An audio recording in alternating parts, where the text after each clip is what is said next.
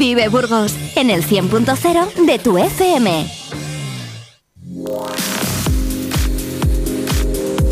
Vive la mañana Burgos. Hoy invitamos a...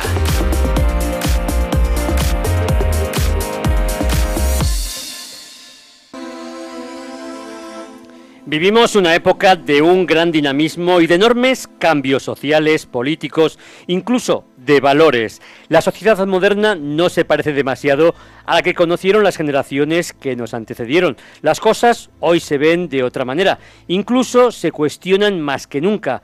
Para tratar este tema hemos invitado en Vive Radio a Gonzalo, Gonzalo Montes Amayo, autor del libro titulado Naura de editorial Letra Minúscula, con quien vamos a repasar cómo es la sociedad actual y cómo es el comportamiento del ser humano, en definitiva, del sentido que le damos a nuestra vida. Gonzalo, buenos días, ¿cómo estás?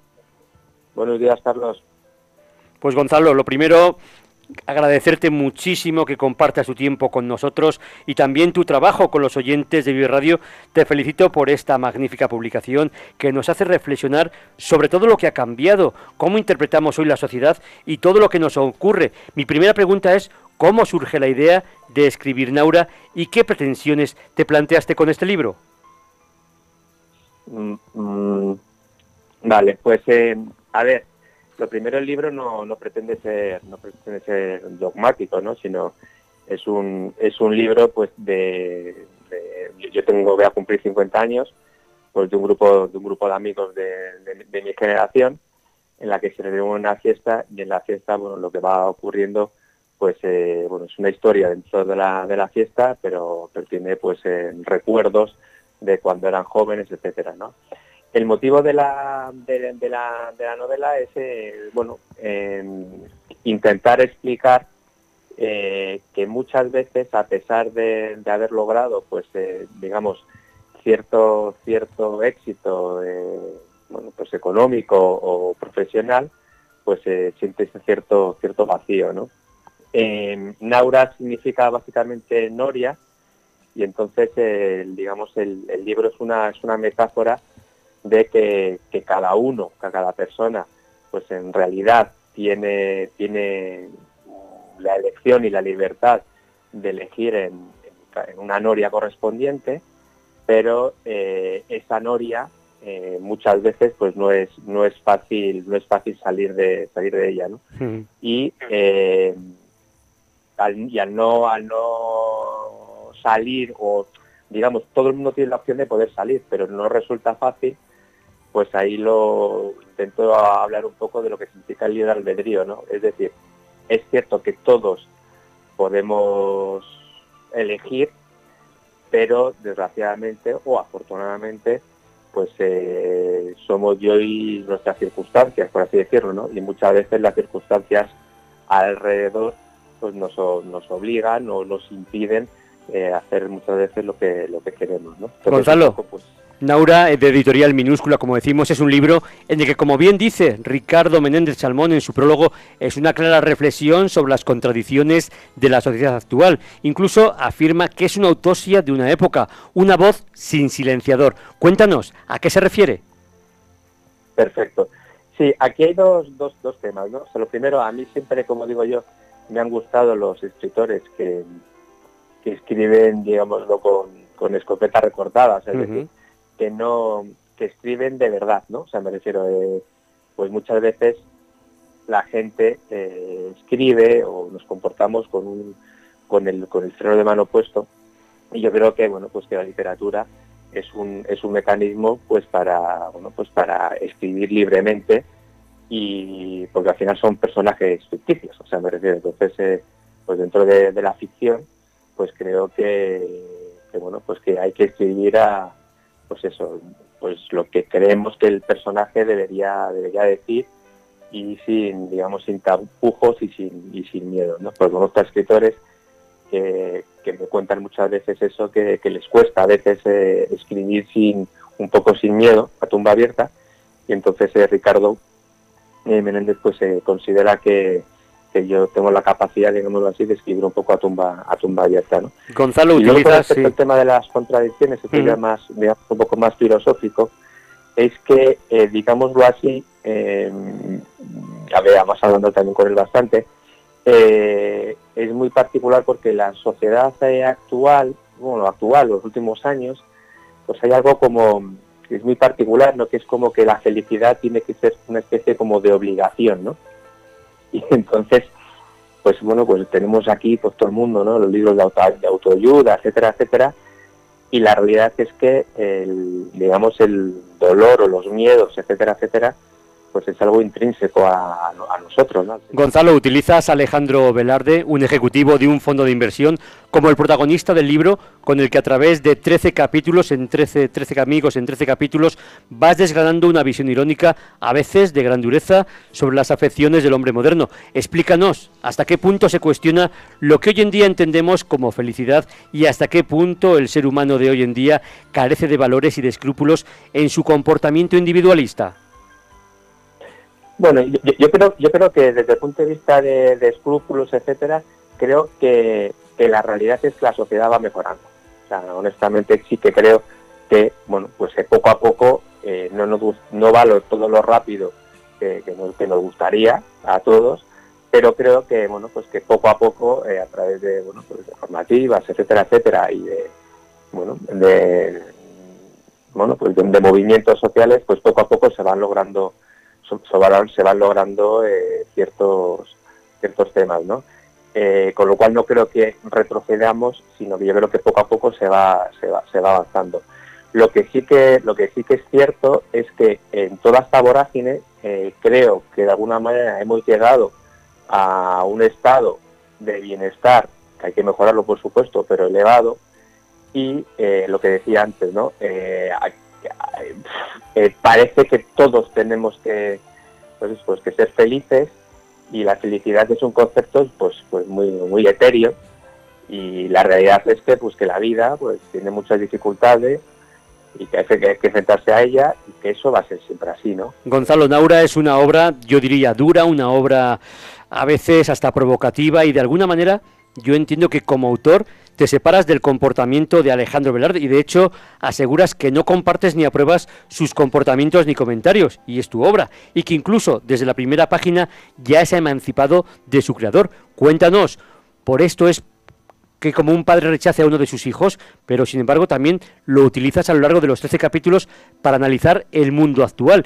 Cuéntanos también el simbolismo que buscas con el número 13, un número que muchos identifican con la mala suerte y otros todo lo contrario.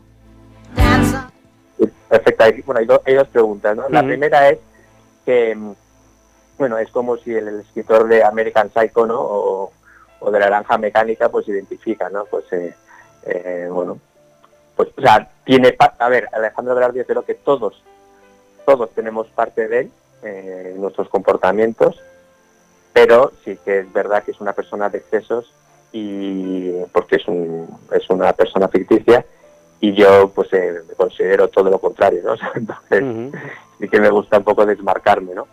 De, eso, ¿no? Que sea financiero y que yo sea financiero es algo, es algo digamos eh, casual porque, bueno, bueno, porque podría ser otra, otro tipo, podría ser abogado, me refiero, podría ser otro tipo, podría tener otra profesión, ¿no? O sea, no es una, no es un tema financiero, ¿no? Entonces es más que nada por eso, ¿no? Que, pues marcar un poco de distancias, eh, pero sí que creo que, todos tenemos parte de Alejandro Velarde eh, en, nosotros, ¿no? Y con respecto al número 13, bueno, pues sí que es un número que cuando investigas, pues tiene, tiene mucha simbología, ¿no? Desde los planetas, desde la mala suerte, desde el punto de vista religioso, o sea, es decir, es un número que, que, bueno, pues que es un, que tiene mucha simbología y entonces eh, esto no fue al principio de la novela, pues a, medida que fui que fui avanzando, pues eh, fue surgiendo, me fui metiendo más en el número 3 de la explicación y me parecía que era que quedaba redondo, pues que todo estuviese alrededor del número 13, ¿no? Pero vamos, es por mm. eso. Y Gonzalo, ¿hasta qué punto todo lo que pones en cuestión en este libro de fondos de inversión insaciables, de un capitalismo voraz y de una falta de valores es irreversible? Eh, bueno, primero, al ser novela, eh, utilizas un poco los extremos, ¿no? O sea, me refiero que, creo que creo que es importante, o sea, bueno, importante, me refiero que creo que es una que es, que es una novela, ¿no? Creo que el, capitalismo pues eh, tiene muchísimas cosas cosas buenas desde el punto de vista de bueno pues que, sí que, creo que nos ha llevado unas cotas de, bienestar pues que, antes no, no, se tenía pero es cierto que, que, bueno que son necesarias pues una ciertas ciertas regulaciones es verdad que se va en, camino a y como decía al principio cada vez más pero que, el capitalismo desbocado, por así decirlo, bueno, pues llega lleva a desigualdades. Entonces, yo creo que, lo mejor para una sociedad es que, haya pues menos desigualdades sociales y que y para ello bueno pues es necesario no el capitalismo insisto que considero que es una es una bueno es lo que nos ha llevado hasta estas cuotas de bienestar pero sí que tiene que haber cierto, cierto, cierto control, ¿no?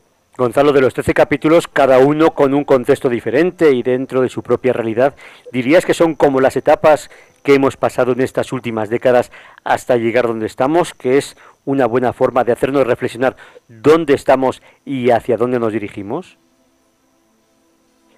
Sí, yo creo que, es un poco la que es un poco la idea, ¿no? Es un viaje de decir, señores, no sé, insisto que el libro no es dogmático, no pretende hacer dogmático a cada uno, a, que cada uno haga lo que considera en la vida, etcétera, no. Pero sí que creo que la literatura tiene cierta obligación de, hacernos un poco reflexionar, ¿no?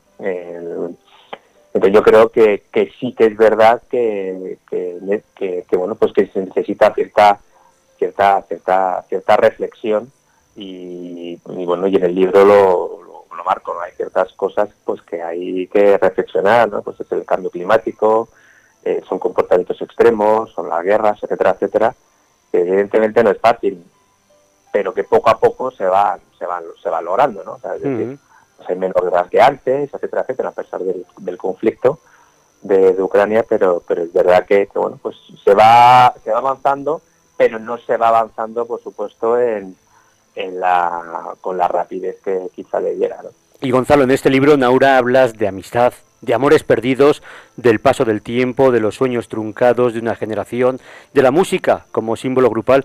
Y yo quería preguntarte si aún hay tiempo para recuperar lo perdido y cuál dirías que debe ser ese punto de partida. Pues qué buena pregunta.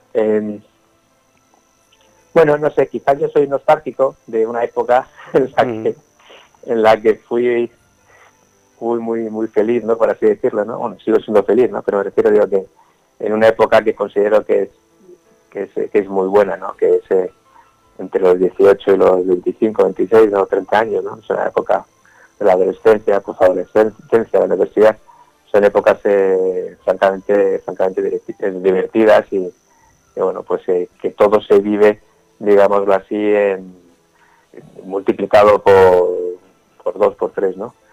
Em, y ahí, bueno, pues yo creo que sí que hay cierta, cierta, cierta nostalgia. Pero vamos, mm, no es la intención de, volver la vista atrás, ¿no? Yo creo mm. que, tenemos que, hay que recordar las épocas buenas con cariño, las, las malas olvidarnos y, y mirar y mirar al futuro, ¿no? Mm. A través de Alejandro también habla sin pudor de las drogas, prostitución, del sexo, bajas al fango incluso de los vicios de la sociedad actual, unas reflexiones que no dejan muy bien a la sociedad con conductas como el desprecio, la repugnancia, la crispación, el fariseísmo. Incluso señalas que desde el comienzo perdiste el control sobre la obra. A medida que pasa el tiempo, ¿con qué te quedas? ¿Qué crees que es ficción y qué refleja la realidad de la vida cotidiana en ese trabajo? Sí, o sea, em, lo que decía un poco al principio, ¿no? yo creo que, y bueno, y un poco lo comentaba también en Ricardo en el, en el prólogo, ¿no? Y las conversaciones que tuve que tuve con él, ¿no? O sea, yo creo que, que, la, que, esos temas están ahí. Desgraciadamente, pues están ahí, ¿no? Entonces, eh, pues eh, creo que, que, hay que tratarlos con, con, con, naturalidad. O sea, me refiero desde el punto de vista, digo, desde el punto de vista de una novela. ¿eh? eh entonces, eh, los personajes que, que, están ahí, muchos de ellos, bueno, pues toman drogas, pero porque son, son un reflejo de, ciertas personas que, lo hacen, ¿no? Y entonces eh, no creo que haya que ocultarlo en una, en una, en una novela. Eh, desgraciadamente es, una, es un tema que, está ahí. Yo no estoy muy puesto, me refiero desde el punto de vista tampoco de muchas vueltas, pero sí que, lo primero, creo que es novelesco, y lo segundo, creo que es algo que está, que está ahí y que, y que las cosas cuando, con, o sea, con, debieran tratarse sin tanto pudor muchas veces, pues para intentar que, las cosas eh, bueno pues avancen y, y, ayudar a las personas ¿no? que lo que lo necesitan ¿no? entonces creo que muchas veces las cosas se tratan con, con, demasiado pudor y muchas veces creo que no que no es bueno creo que las cosas hay que decirlas con pues con tranquilidad para, para poder ayudar a los demás ¿no? Y Gonzalo, dirías que justamente la sociedad actual, a pesar de todo el progreso y los avances que se han dado, ha perdido más de lo que se ha ganado en pérdida de valor y en humanismo frente al dios del dinero, como dices cuando utilizas la canción de Cabaret de Lisa Minelli que canta dinero, dinero, dinero. Yo creo que, mm, o sea, yo, yo, yo, yo creo que los valores están ahí. Creo que es cierto que es cierto que, digamos, mucho talento va a las finanzas en vez de ir a, digamos, a, otras áreas, pues como podría ser, no lo sé, me refiero a la literatura o pues, el arte, me refiero a las geografías, es decir, que es verdad que, mientras que hace unos, hace, hace unos años, pues eh, el talento, digámoslo así, digo, las personas brillantes, pues eh, iban a, otras carreras también, ¿no?